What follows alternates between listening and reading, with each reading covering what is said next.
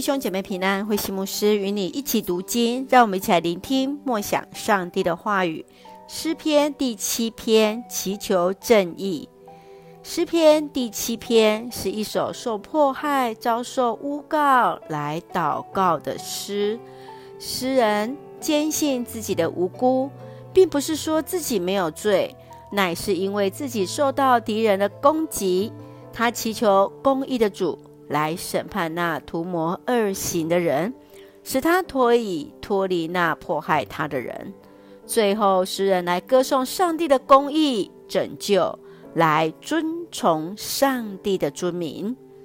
让我们一起来看这段经文与默想，请我们一起来看诗篇第七篇九到十节。你是公义的上帝，你审查人的心肠肺腑。求你阻止邪恶者的恶行，奖赏广行善事的人。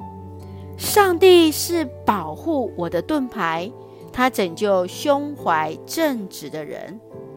诗人祈求上帝的公义拯救他脱离仇敌的手，恳求公义的上帝审判那图谋恶喜的敌人。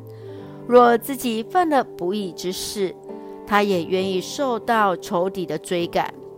他知道上主要审判万事，鉴察人的内心，是公义的审判者。人们也将因自己的恶行而受害，因此他全然的将自己交托给上帝，并且歌颂至高者的尊名。大卫能够坦然面对上帝，是因为他知道。上帝深知人的心思意念，亲爱的弟兄姐妹，当你受到无辜的灾难或逼迫时，甚至受到欺压而愤愤不已的时候，你会如何向上帝来祷告呢？求主来帮助我们，再次确信上帝的公义必然彰显。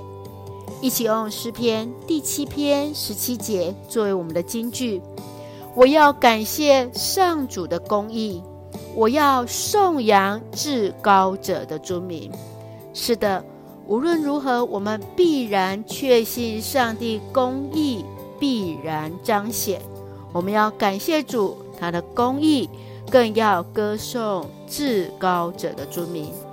让我们一起用这段经文一起。来祷告，亲爱的天父上帝，公义的主，深知主必然施行审判在我们的当中，求主鉴察我们的心思意念，使我们得以将一切的忧伤喜乐都交在主的面前，不让仇恨来盘踞我们的心，帮助我们的言行都能够合主的心意。